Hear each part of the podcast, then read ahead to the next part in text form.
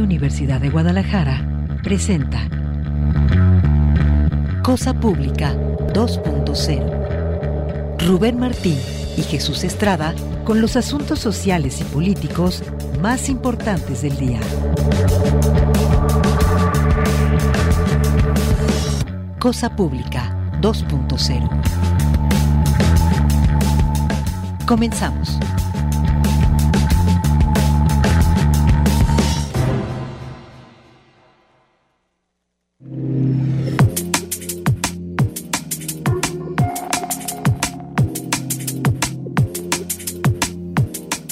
Hola, ¿qué tal? Qué gusto que continúen acá en Radio Universidad de Guadalajara. Bienvenidos a ahora Cosa Pública 2.0, el espacio que preparamos para compartirles con mucho gusto en este horario una selección que preparamos con los temas sociales y políticos que nos parece son los más urgentes en la muy, muy amplia agenda informativa de Jalisco, de México y también cuando tenemos oportunidad temas internacionales. Muchísimas gracias por acompañarnos. Por supuesto, le agradecemos a las personas que están en la zona metropolitana de Guadalajara acompañándonos a través del 104.3 de FM. También un agradecimiento a las personas que nos acompañan desde otros puntos de Jalisco a través de la red Radio Universidad de Guadalajara y una bienvenida también a las personas que nos suelen acompañar desde latitudes mucho más lejanas y esto a través de la página www.radio.udg.mx. Además, estamos ya transmitiendo también este espacio en vivo a través de las redes sociales. Nos puede encontrar y ver, compartir, acompañarnos en formato video en la plataforma arroba eh, eh, 2 en Twitter, Cosa Pública 2.0 en Facebook, y ahí nos puede acompañar. Vamos a compartir varios asuntos en esta tarde de martes 24 de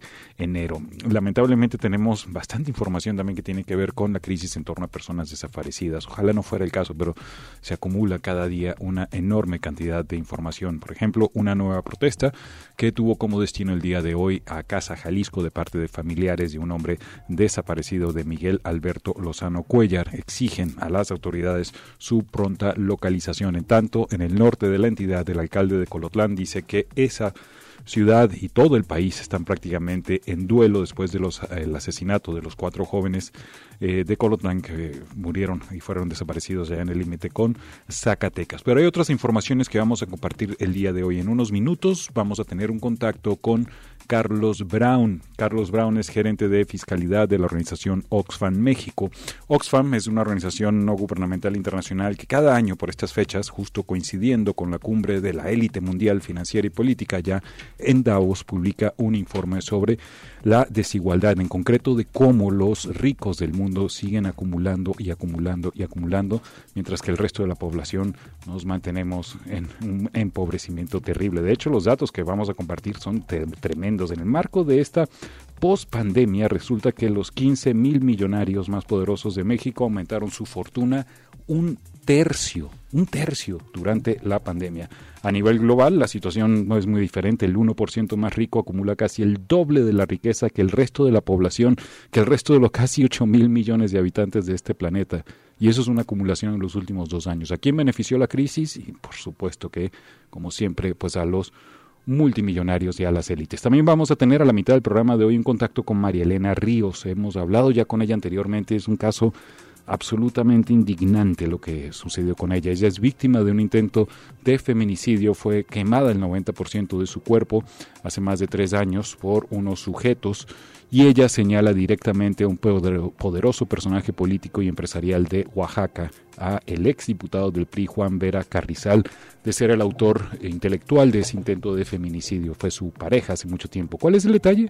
Que resulta que a ese sujeto le dieron prisión domiciliaria en días pasados. Imagínense, intentó quemar, matar y quemó el 90% del cuerpo de María Elena Ríos y el tipo le dan prisión domiciliaria. Vamos a hablar con María Elena a la mitad del programa de hoy. Es parte del menú que tenemos en esta tarde. Antes de los detalles, quiero agradecerle a Manuel Candelas por el apoyo acá en, los controles de Radio Universidad de Guadalajara y también un saludo cordial a Alejandro Coronado nuestro amigo y compañero que nos apoya acá en la producción de este espacio y también está pendiente de las llamadas que ustedes nos pueden hacer si quiere eh, contactarnos al teléfono en la cabina el 33 31 34 22 22 extensiones 12 801 12 802 y 12 803 vamos a arrancar con el resumen que tiene que ver con la crisis en torno a personas desaparecidas, en particular la protesta que realizaron el día de hoy familiares y amigos de Miguel Alberto Lozano Cuellar.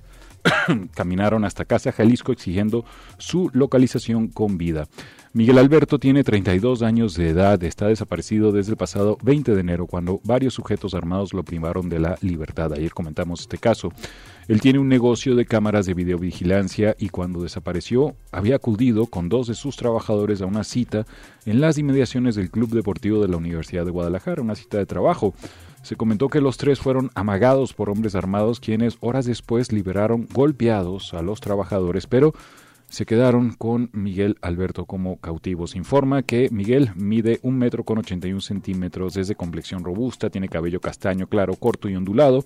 Como señas particulares tiene lunares en la espalda, cicatrices en el ombligo y dorso en la mano derecha. Vamos a compartir, por supuesto, la ficha informativa con la fotografía y los datos de Miguel Alberto para que todos colaboremos a su localización. Si usted tiene cualquier información sobre su paradero, puede llamar al número el 33 31 45 62 14, una vez más 33 31 45 63 14. Vamos ahora al norte de Jalisco, luego de que el fin de semana, el domingo, se realizó la misa de despedida y sepultura de Daniela y Viviana Márquez Pichardo y de su prima Irma Paola Vargas, allá en Colotlán. El alcalde de ese municipio, José Julián Quesada, destacó la solidaridad de la ciudadanía desde la desaparición de los cuatro jóvenes, hay que recordar que ocurrió en el marco de la Navidad del pasado 25 de diciembre.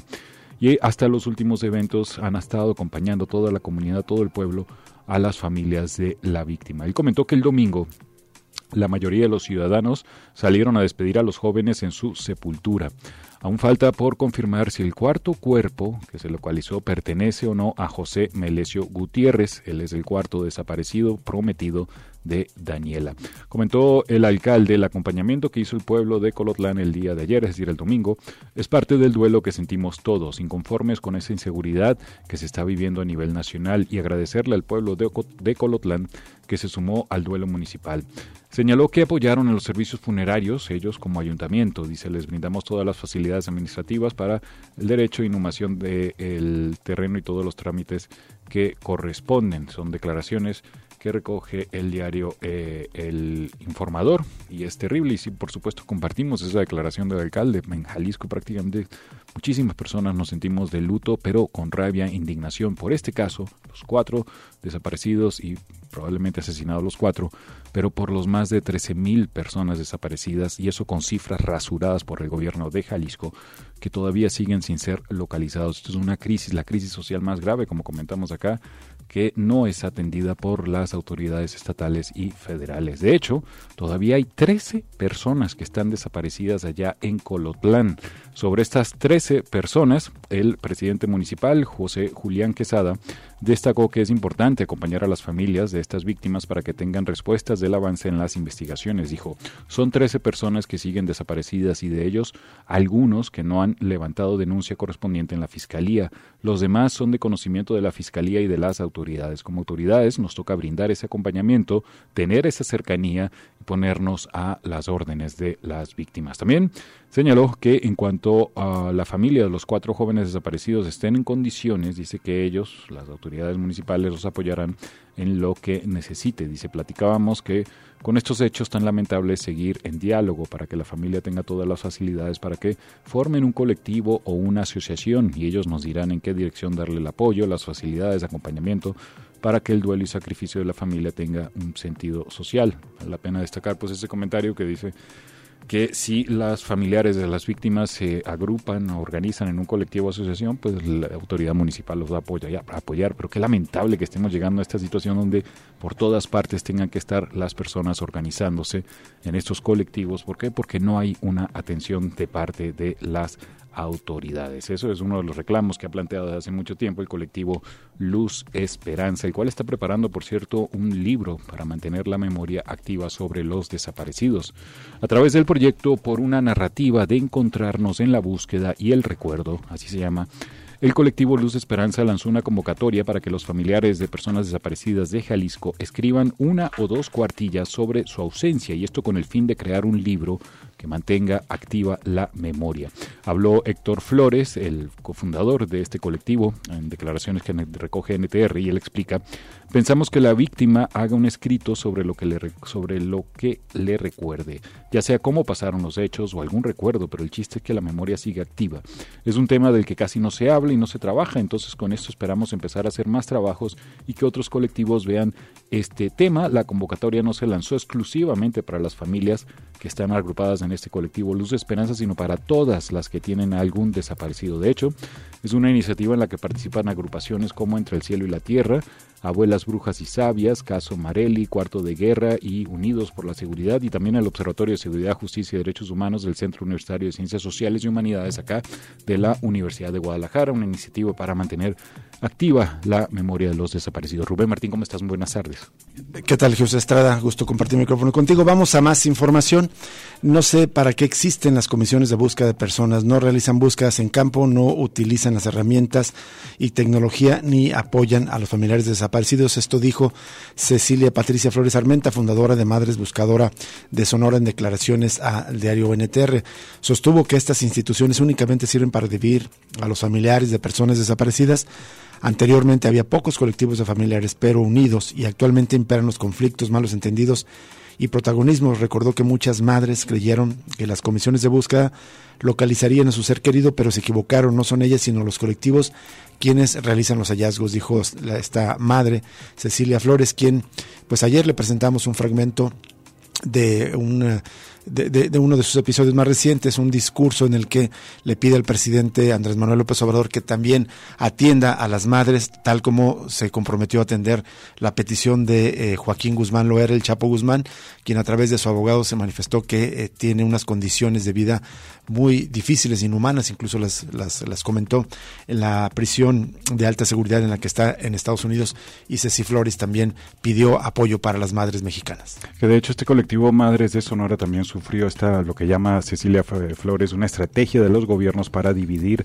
a los colectivos. Ella en estas declaraciones insistió que dividir a los colectivos es una estrategia de las autoridades en su caso. Afirmó que a pesar de la falta de colaboración de las autoridades, ella va a seguir buscando a sus hijos porque mientras las autoridades no lo hagan, ella lo hará a pesar de la renuencia del mecanismo de protección a que lo haga. Dijo que ella no represent, yo no represento colectivos, yo represento a desaparecidos porque los busco a todos por igual. He llegado al caso que he encontrado a los delincuentes que se llevaron a mi hijo, he encontrado a las personas que me dejaron con los brazos vacíos y se los eh, he entregado a las familias. He tenido a la familia en mi oficina, en mi casa, los he tenido refugiados en lo que hacen pruebas de ADN, los ayudo en la búsqueda y hasta que les entregan a su hijo adelantó que el 2 de febrero se cumple el plazo que las autoridades de Sonora le dieron para tener información sobre el caso de la desaparición de su hijo Marco Antonio. Hay que recordar que la señora Cecilia Flores tiene dos hijos desaparecidos. Vamos a otro caso, ya este eh, sacudió también, digamos, a la opinión pública a escala nacional. Fue la desaparición de una adolescente allá en la Ciudad de México, pero los detalles, después de que afortunadamente fue eh, localizada, son bastante delicados. María Ángela reveló que había más mujeres y niñas en el lugar donde ella estuvo retenida. Esta adolescente de 16 años de edad que desapareció en el paradero del metro de Indios Verdes, allá en la Ciudad de México, dijo a las autoridades que había más mujeres privadas de su libertad donde ella estaba retenida. De acuerdo con Vicente Ramírez, director de la Policía Municipal de Netzahualcoyo, la menor contó eh, a policías locales que había más personas, niñas, jóvenes y mujeres en el lugar donde la trasladaron. Lo que ella dice es que desde allá de Indios Verdes se la llevan de la Ciudad de México y que ahí donde la tenían había más menores, no dice cuántas, no dice dónde. Obviamente está desorientada. Lo que ella dice dentro de su temor, pues es que había más personas, niñas, jóvenes, mujeres donde ella estaba. Fue detenida en esta estación del metro Indios Verdes, encontrada en Zahualcoy, 25 kilómetros de distancia del lugar donde fue eh, eh, levantada. De hecho, sus familiares hicieron varias protestas allá en la Ciudad de México en días pasados. Mucha gente también lo apoyó. Afortunadamente fue localizada, pero ella confirmó la versión de sus familiares, la cual señala que se la llevaron por la fuerza mientras estaba ahí, afuera de los sanitarios del paradero de Indios eh, Verdes. Ella narró a los policías que la mantuvieron incomunicada en un sitio del que desconoce su ubicación de acuerdo a lo que ella dice, sí, la tenían cautiva, obviamente ni, no dice dónde porque la sacan desorientada y así la dejaron. Bueno, y finalmente para terminar este primer bloque sobre este tema eh, estarista de la guerra informal que vimos en México, las desapariciones, el presidente Andrés Manuel López Obrador desdeñó la opinión de Volker Turk, alto comisionado para los derechos humanos de la Organización de las Naciones Unidas sobre desapariciones en México. asegurando que este organismo no tiene autoridad moral y que su administración está enfrentando este problema. Es que López Obrador, relacionó la crisis de desaparecidos con el juicio a Genaro García Luna. Dijo, del señor de la ONU respeto su punto de vista, aunque no tienen mucha autoridad porque desde cuándo se creó lo de la Oficina para Desaparecidos, la ley. ¿Y qué pasaba antes? ¿Qué hicieron cuando García Luna? ¿Qué hizo la ONU? Nada. Esto dijo en respuesta a Turk, quien la semana pasada cuestionó a México que porque no ha actuado con firmeza ante la desaparición de personas. Incluso reclamó que, dijo López Obrador, todos esos organismos, la mayoría están infiltrados por gente conservadora que solo denuncia cuando se trata de gobiernos progresistas, que cuando se trata de gobiernos conservadores guardan silencio. Ahí está el caso de Perú, que está reprimiendo al pueblo. ¿Y qué ha dicho la ONU? López Obrador eh, respondió así luego de ser cuestionado sobre la desaparición de los cuatro jóvenes de, de, de Colotlán que desaparecieron en Zacatecas.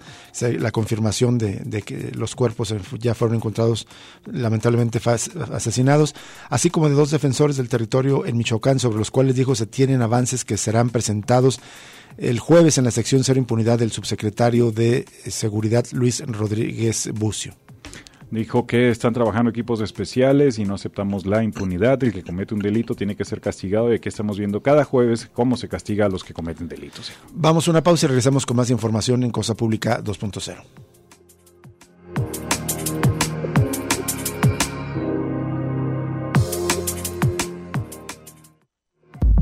Cosa Pública 2.0 se enriquece con tu opinión. Llámanos al 3134 2222 extensiones 12801, 12802 y 12803.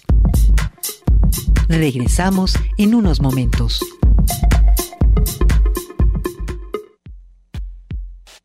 Cosa Pública 2.0.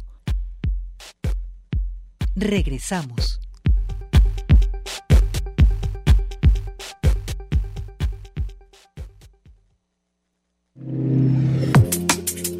Regresamos a Cosa Pública 2.0. Muchas gracias por permanecer en sintonía con nosotros. Vamos a ir a la línea telefónica para saludar con mucho gusto a Carlos Brown, él es integrante de Oxfam México y también como parte de esta organización a escala eh, global fue uno de los autores del informe que Oxfam eh, Internacional, Oxfam Global presenta cada año sobre el tema de la desigualdad. El informe de este año se llama La Ley del Más Rico y en este desmenuza cómo las desigualdades han ido aumentando en este sistema eh, mundial capitalista, que por definición es un sistema basado en el antagonismo social, en, la desigualdad, como una de sus eh, causas estructurales, pero siempre Oxfam pone la lupa de cómo va creciendo este asunto, la desigualdad. Carlos, muy buenas tardes, te saluda Rubén Martín. Hola Rubén, encantado de saludarte a ti a tu auditorio. Eh, te agradezco mucho, Carlos, que hayas aceptado conversar con nosotros. Cada, cada año intentamos eh, pues eh, tener contacto con Osfam para que nos presenten los informes anuales.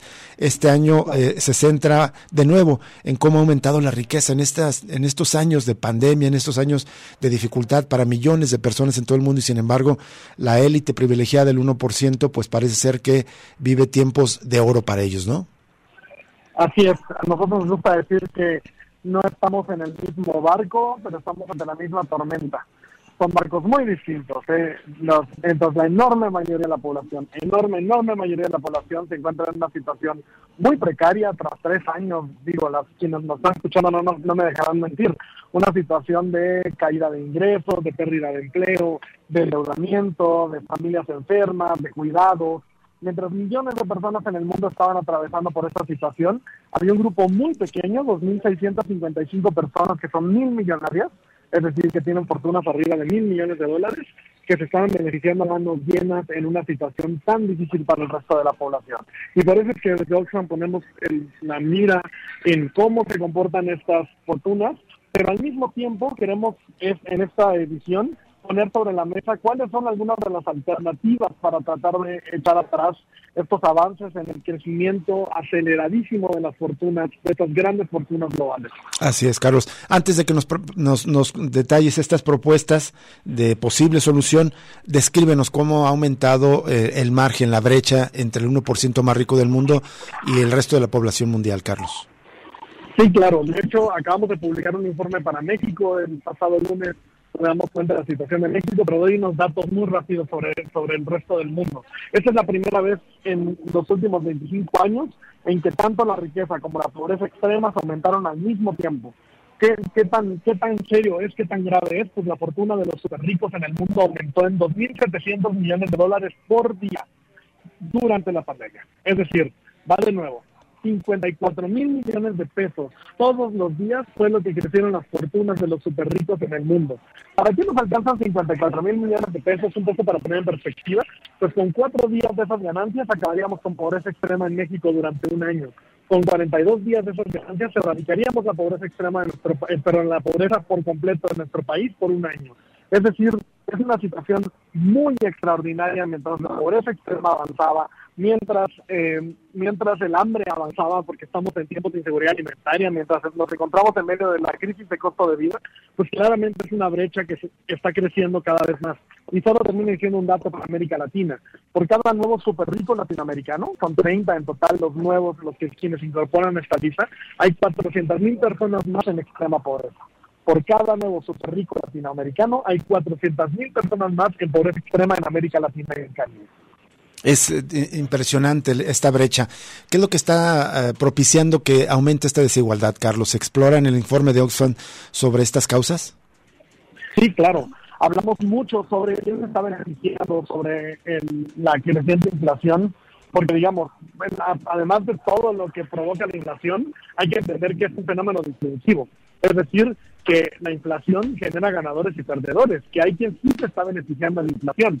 Una de las cosas que encuentran en distintos informes para donde tienen datos, como el caso de España, es que la mayor proporción del aumento de los precios es por la captura de las grandes empresas de los mercados. Es decir, las grandes empresas, por su poder monopólico y oligopólico, han podido aumentar sus ganancias de manera extraordinaria en tiempos en que la población ya la estaba pasando mal.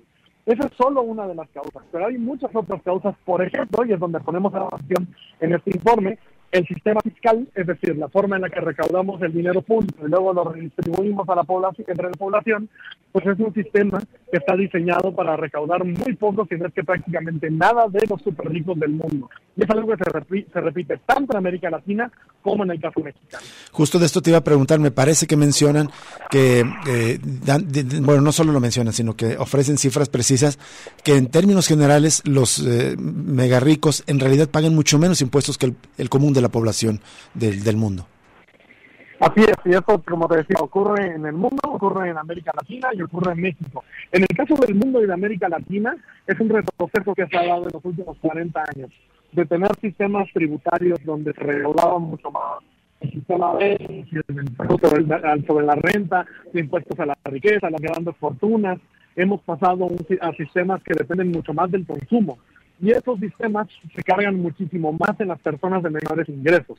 Pero en el caso mexicano, es un caso muy particular porque si bien hemos tenido muchas de las figuras para recaudar riqueza, entiendo de la riqueza neta, ganancias extraordinarias, a grandes entre los 40 y 60 del siglo pasado renunciamos a estas como una concesión a las élites económicas.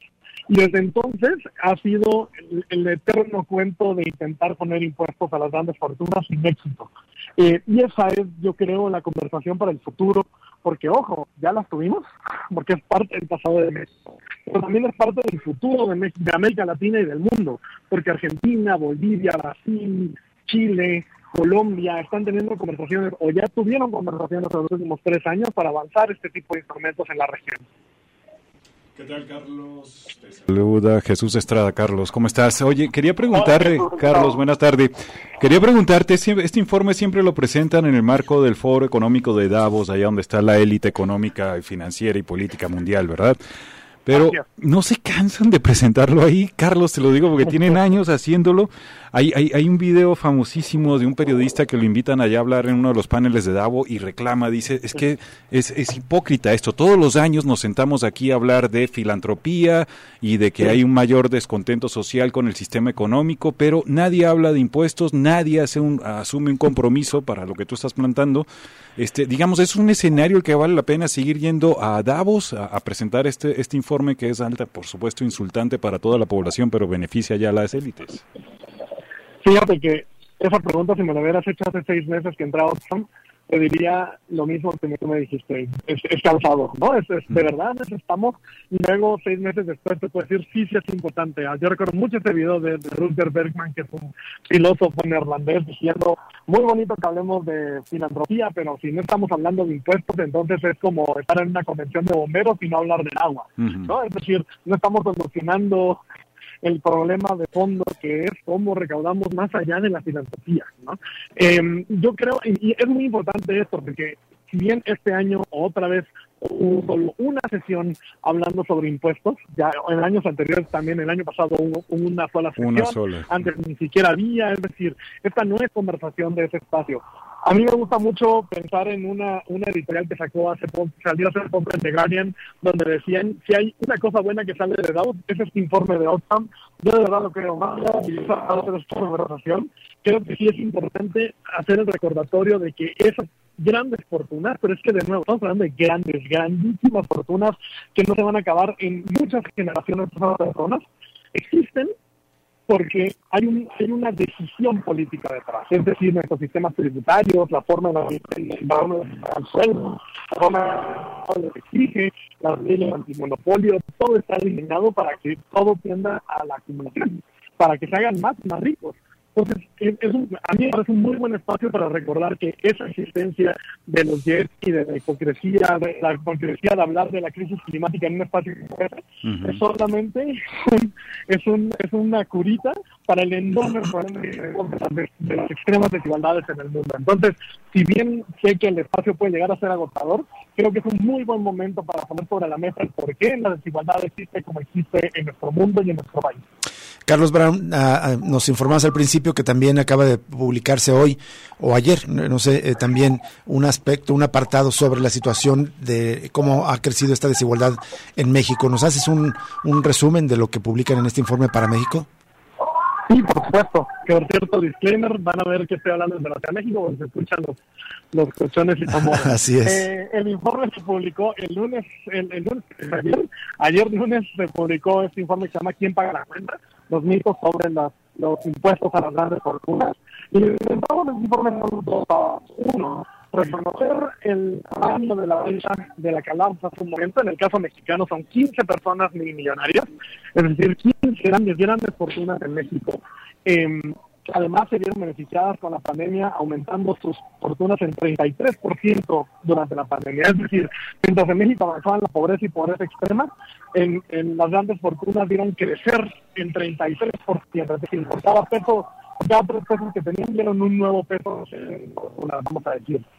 Pero además ponemos en otra parte que es los mitos que están alrededor de esta conversación, porque una parte importantísima de esta conversación es que dejemos a un lado los mitos que hemos construido históricamente alrededor de la idea de grabar a las grandes fortunas.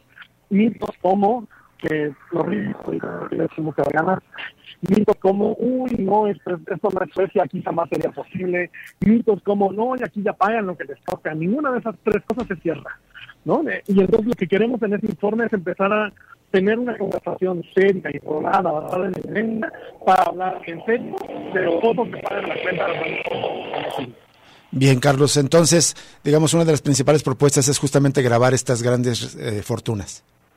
Así es, hay una serie de propuestas que tienen que ver con eliminar sus privilegios fiscales, con hacer una revisión profunda de distintos instrumentos como el ISR, pero la propuesta que ponemos en el centro, de nuevo, es una propuesta y nos gustaría mucho que sea parte de la conversación pública, es un impuesto de hasta el 5% a las grandes fortunas.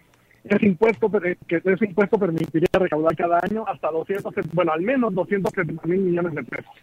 ¿Qué tanto es eso? Pues es para ese, esa cantidad serviría para aumentar en 40% nuestro gasto en salud a nivel federal, serviría para multiplicar por 14 nuestro gasto en protección, en protección ambiental. Es decir, es dinero que necesitamos. Claro. no es suficiente, no, no es suficiente, pero ayuda muchísimo para empezar a acercarnos hacia tener mejores servicios públicos, para tener inversión en infraestructura social, para invertir en los cuidados, en la lucha contra la emergencia climática. Es decir, en un país que, contrario lo que se cree, recauda muy pocos impuestos, es el país donde menos se recauda de la OCDE, uno de los más bajos de América Latina, pues ahí hay una oportunidad de empezar a aumentar eh, la recaudación de nuevo, con el fin de mejorar la vida en sociedad con el fin de pues, contar con los bienes y servicios públicos de calidad de la población que además el Estado es obligado a otorgar. Hay muchos, hay muchos, muchos vecinos a los que podemos llevar este dinero. Es solamente empezar a abrir la conversación. Muy bien.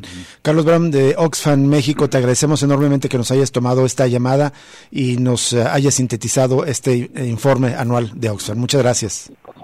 muchas gracias a ustedes y pues les invito a leer el informe en Oxfam.org. Eh, de hecho, nosotros también lo vamos a compartir en nuestras redes sociales. Muchas gracias de nuevo, Carlos Brown de Oxfam México, sobre este contenido de la ley del más rico, el informe que cada año publica Oxfam sobre el tema de la desigualdad.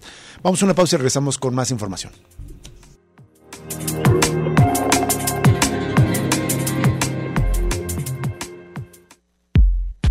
Ya regresa Cosa Pública 2.0 con Rubén Martín y Jesús Estrada.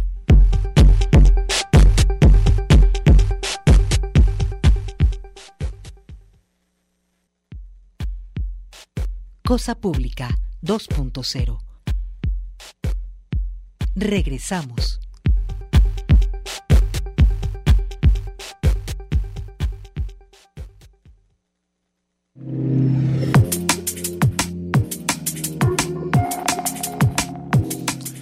Regresamos en Cosa Pública 2.0 y vamos a, más información, vamos a compartirle lo que ha ocurrido en el juicio que se está siguiendo en Nueva York en contra de Genaro García Luna, quien fuera secretario de Seguridad y bueno, también eh, titular de otros eh, eh, organismos de seguridad pública en el país durante los gobiernos de Vicente Fox y también de Felipe Calderón, especialmente el gobierno de Felipe Calderón fue el tipo que influía más en estos asuntos.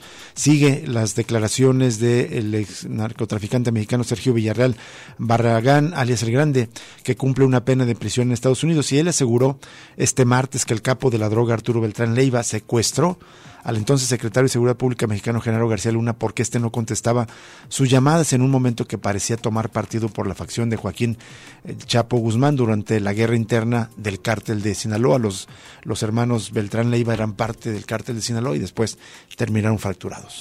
Y el problema, pues según el testimonio de este sujeto, el grande, es que cuando en medio de la guerra que estalló entre las distintas facciones del poderoso cártel de Sinaloa en 2008, el ex secretario García Luna parecía beneficiar más al grupo de el Chapo y pues comentaba que los operativos contra la gente de los Beltrán Leiva en tanto eran continuos. Vamos a línea telefónica para saludar con mucho gusto a Marielena Ríos. Ella es eh, eh, una música de, profesión, saxofonista en particular y lamentablemente pues eh, su caso de violencia en su contra, violencia machista en su contra se ha hecho paradigmático en el país como una muestra también de que no avanza la violencia para tratar de castigar a, quienes perpetran este tipo de violencia.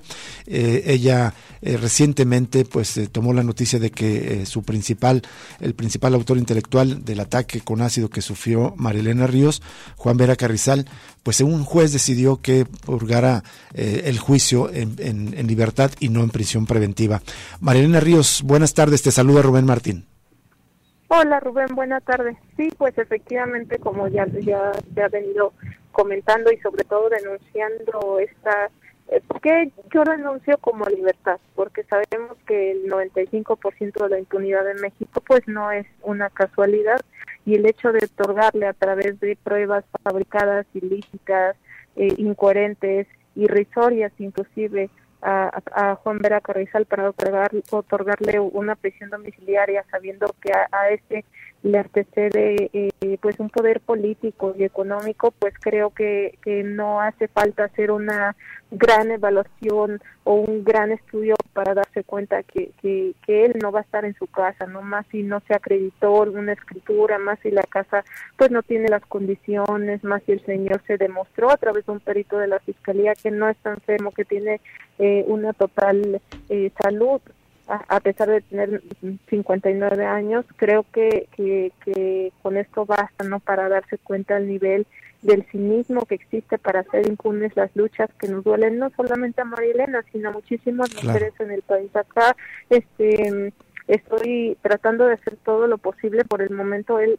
sigue retenido en el penal de Tanibé, la columna Oaxaca sigue retenido porque a lo primero que recurrí junto con la fiscalía posterior a la culminación de esta eh, esta audiencia que, que yo no le podría decir audiencia, eh, fue, una tortura institucional de seis días. Eh, se recurrió a una inspección domiciliaria a través de la Agencia Estatal de Investigación, la cual pues derivó un, un dictamen en donde precisamente se comprueba que el domicilio en donde pretende quedarse pues no tiene las condiciones de seguridad como para que él eh, pueda estar dentro de su casa y no salir.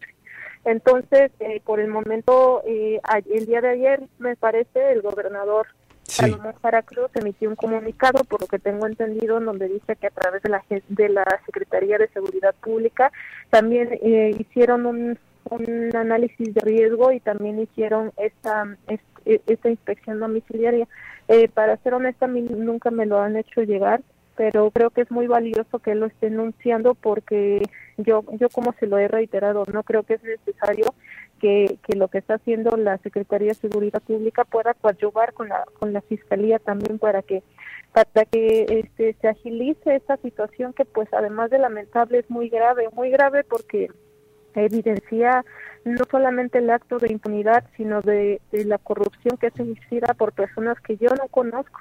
Porque si bien yo soy una figura que, que de alguna manera a través de mis denuncias y a través del, suceso que, que, que fue, que es feminicidio y que me quisiera matar y del cual sobreviví, pues yo soy muy visible para las personas que pretendan hacerme daño a mí y a mi familia, pero eh, yo me estoy enfrentando a gente que no conozco, que ante mis ojos eh, y mi sapienza pues es invisible, ¿no? Y es muy importante eh, pues denunciar esto porque porque pues me pone en grave peligro y, creo que, es muy lamentable que a estas alturas en donde las mujeres hemos logrado tantas cosas eh, a través de nuestras exigencias, por supuesto, eh, se sigan dictando este tipo de mensajes en donde en donde la impunidad eh, claramente pretende seguir imperando, ¿no? Así es. Marielena, eh, para las personas que no tienen todo el contexto del caso, eh, esta agresión que tú sufriste fue en 2019. ¿Cuál es el, digamos, como el resumen general de, del caso? Juan Vera Carrizal es el principal autor intelectual, pero tengo entendido que los autores materiales siguen detenidos en este momento. Sí, me intentaron matar cinco personas. a esto se le ya tiene con antelación amenaza pero también eh, se me ha hecho mucha campaña ah, pagada, patrocinada por Juan Antonio Vera Cabezal, en donde me pretenden desacreditar diciendo eh, o inventando una serie de cosas a mí y a mi familia, ¿no? Entonces, este, acá el hecho fue de cinco personas, dos autores intelectuales y tres materiales. ¿Quiénes son esos autores intelectuales o por qué se les denomina intelectual?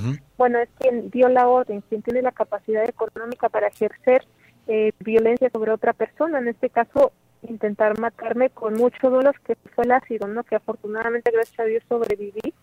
Eh, y estas personas es Juan Antonio Vera Carrizal, quien es un exdiputado del PRI y también presidente municipal y que ha sido investigado por otros delitos que por el momento pues yo creo sobra decirlos porque a mí lo que me compete es hablar de lo que a mí me sucedió que es feminicidio pero son delitos muy graves aún así y el feminicidio también es muy grave en donde también está implicado su hijo Juan Antonio Vera Hernández, que actualmente sigue prófugo de la justicia, y tres autores materiales. ¿Qué quiere decir con materiales? Que son los que se encargaron físicamente de llevar a cabo el acto. Entonces, eh, tres de los eh, autores materiales son tres, pero uno ya falleció. Desafortunadamente hasta la fecha no sé cuáles fueron las causas.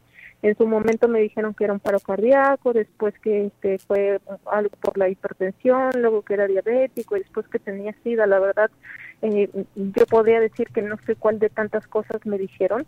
Eh, y están dos autores materiales todavía ahí. Y bueno, eh, desafortunadamente a través de del soborno, porque yo no le puedo decir eh, o, o, dígame el auditorio si ustedes tienen otra idea de, cómo es posible que un juez a pesar de tener de, que no le asiste la razón a pesar de que eran pruebas eh, fabricadas que no tenían sentido eh, que no venían con peritaje las pudo valorar para darle una prisión domiciliaria no en donde se, se, empiezan a asumir cosas más cualitativas que apegadas a la ley por ejemplo una de esas cosas en donde ahora pareciera que el victimario es la víctima, no es que necesita estar conectado con la espiritualidad y es que el vigilante que, que está constantemente al lado de su celda da fe de que él tiene buena conducta y que es neurótico, más a mi favor, ¿cómo van a liberar a una persona que tiene problemas con su neurosis?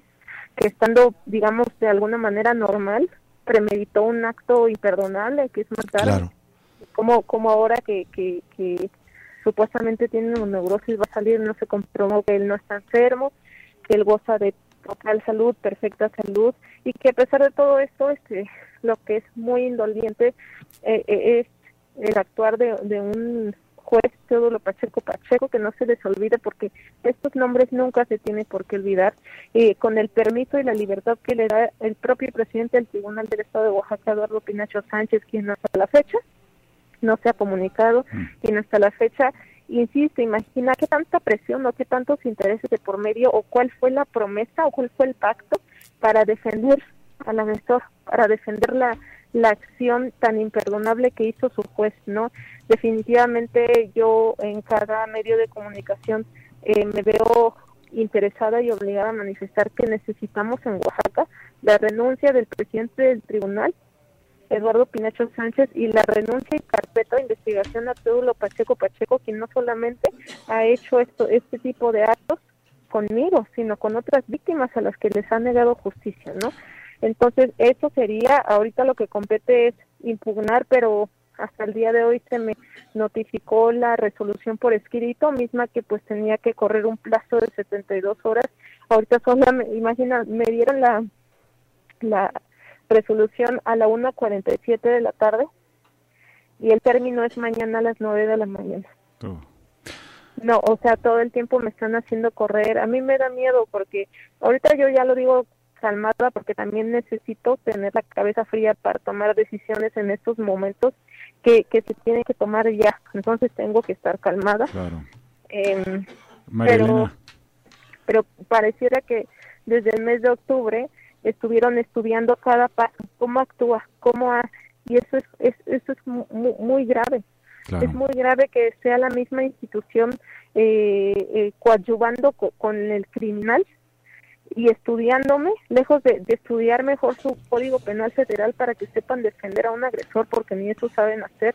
Están estudiando a la víctima cómo va a actuar, ya saben que voy a denunciar, ya saben que, que voy a solicitar nuevamente la ayuda de la audiencia y de ustedes como medio de comunicación, porque no a las víctimas en México no nos queda de otra, porque ustedes de alguna manera, gracias a su ayuda, siempre terminan eh, eh, resolviendo un poco del tema que le compete a la institución que imparte justicia, ¿no? Y que desafortunadamente los entes políticos eh, se, se comienzan a nombrar, empiezan a, a hablar cuando se sienten presionados mediáticamente. Así es. Y eso no debería de estar pasando porque ellos son los primeros que deberían de ser los garantes de justicia y que no lo son. No debería ocurrir todo esto. Apenas acaba de pronunciarse el presidente López Obrador, por ejemplo, sobre tu caso y también el gobernador. Te saluda Jesús Estrada, eh, María Elena Ríos. Hola, Eh, este, quería preguntarte, un- hacerte un par de preguntas, justo de este contexto general, pero antes, ¿estás preocupada? ¿Piensas que este tipo ahora con esta decisión de prisión domiciliaria pueda terminar lo que intentó hacer contigo?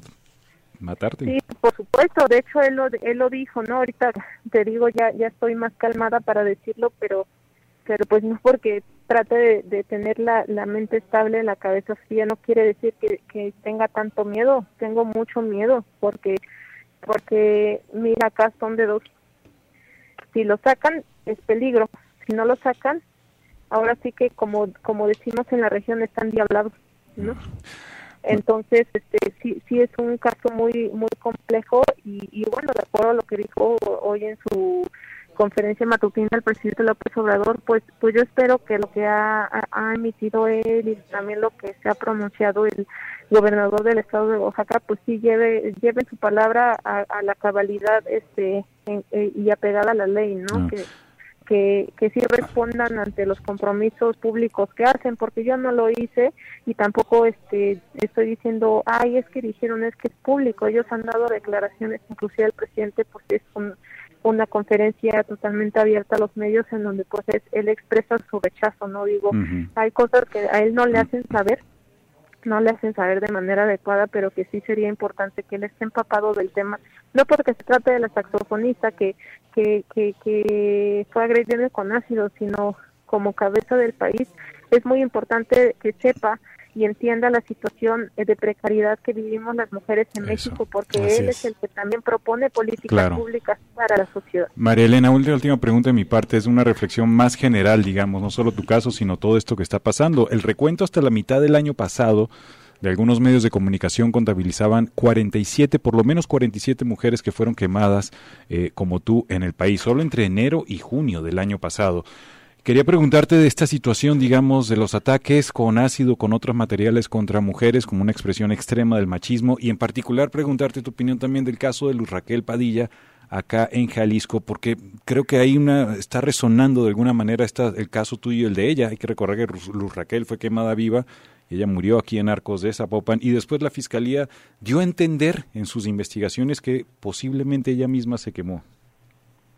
No, no, es totalmente absurdo e irrisorio eh, que por parte de, una autoridad eh, competente eh, de ese tipo de, emite ese tipo de, mensajes, ya que pues la verdad es, es una grosería y una ofensa muy grande a la dignidad y a la inteligencia de la sociedad.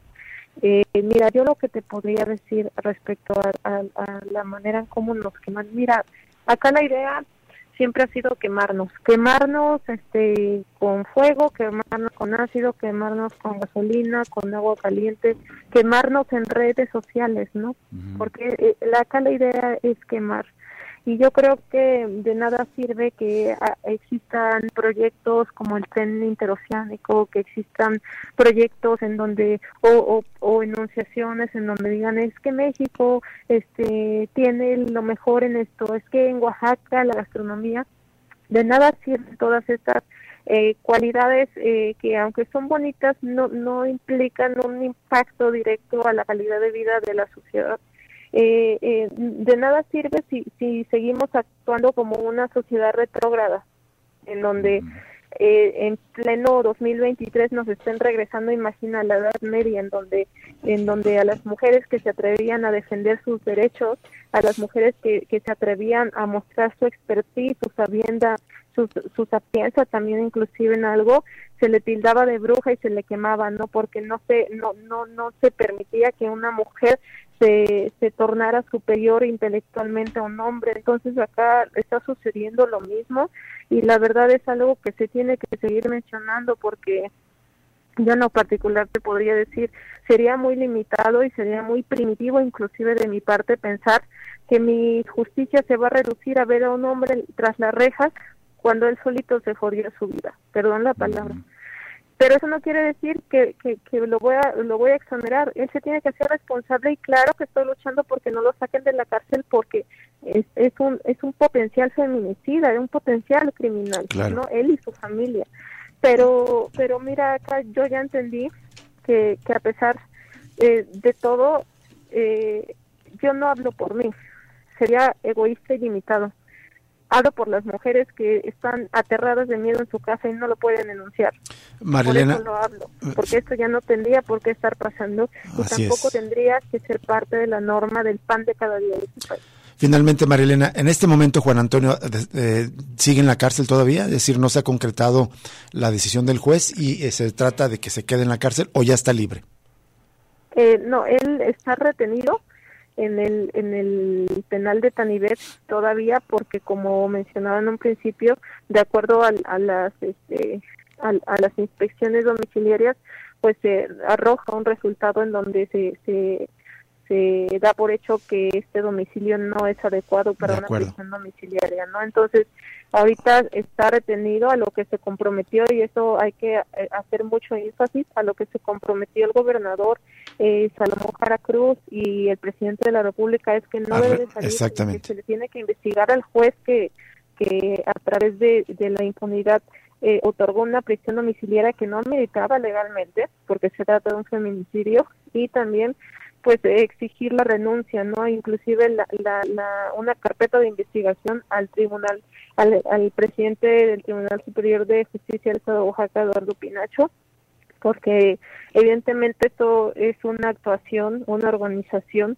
un contubernio que, que está dañando mucho la sociedad oaxaqueña y que pues se tiene que frenar, ¿no? Evidenciando y, y, más que más allá de, de nombrarlo en una entrevista, en una conferencia, creo que acá lo que tenemos que estar bien pendientes es en el actuar de las autoridades, sea quien sea el poder. Muy bien. Marilena Ríos, te agradecemos enormemente que nos hayas tomado esta llamada y esperemos que se concreten estos llamados tanto del gobierno, del gobernador de Oaxaca como el presidente, para revisar esta decisión del juez Teodulo Pacheco y que eh, Juan, eh, Juan, Juan, Antonio, eh, Juan Antonio Vera Carrizal no salga de la cárcel. Muchas gracias por atender esta llamada, Marilena Ríos. Al contrario, muchas gracias a la audiencia por escucharme y, sobre todo pues muchas gracias por, por ayudarme a compartir porque yo siempre lo voy a, decir, yo estoy viva eh, eh, en gran parte gracias a ustedes porque imagina si yo no denunciara y si ustedes no me ayudaran a replicar ya me hubiera matado y ni en cuenta la sociedad, así como ha pasado con muchas mujeres. Gracias, eh, Marilena, de nuevo por aceptar conversar con nosotros. Buena tarde. Vamos hasta una, luego. hasta luego. Vamos a una breve pausa y regresamos para cerrar Cosa Pública 2.0 de este martes.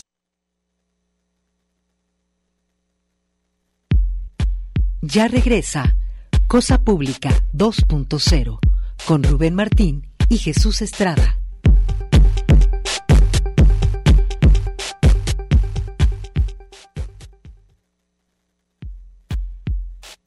Cosa Pública 2.0. Regresamos.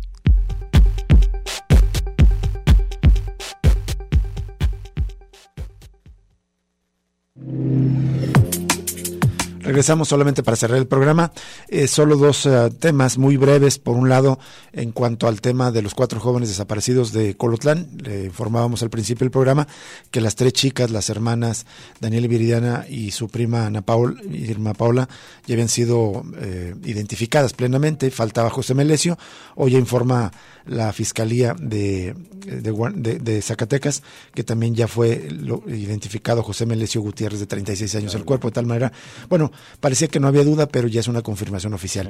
Y solo ya para cerrar el, el programa, bueno, hay avances importantes en el conflicto de Huentitán y Conia porque la Profepa clausuró eh, las obras porque encontró flora, protegida. Aunque el predio de Icono era en, Calzada Independencia y Periférico fue clausurado desde el pasado viernes por la Procuraduría Federal de Protección Ambiental, el procedimiento y la suspensión de obras no fue notificado sino hasta este lunes. La Profepa justifica la clausura al señalar que el movimiento de tierras para las obras del Parque Lineal, el Polideportivo y el Complejo de Departamentos podría causar afectaciones a especies protegidas encontradas dentro del predio como ejemplares de palma real cubana. Ya lo dejamos en las redes sociales. Ahora la Profepa le dio 10 días hábiles a la empresa Hoteles Rivera para que entregue una copia certificada de la autorización en materia de impacto ambiental que haya emitido, si es que la emitió la Secretaría de Medio Ambiente. Nos vamos, lo invitamos a permanecer en sintonía de Radio Universidad de Guadalajara. Sigue el lugar común con eh, eh, Diana Solórzano y Mercedes Cárdenas y luego el resto de la programación habitual. Y lo invitamos a que mañana nos acompañe en otra cosa pública 2.0, el análisis crítico de la realidad de cada día. Hasta mañana. Gracias.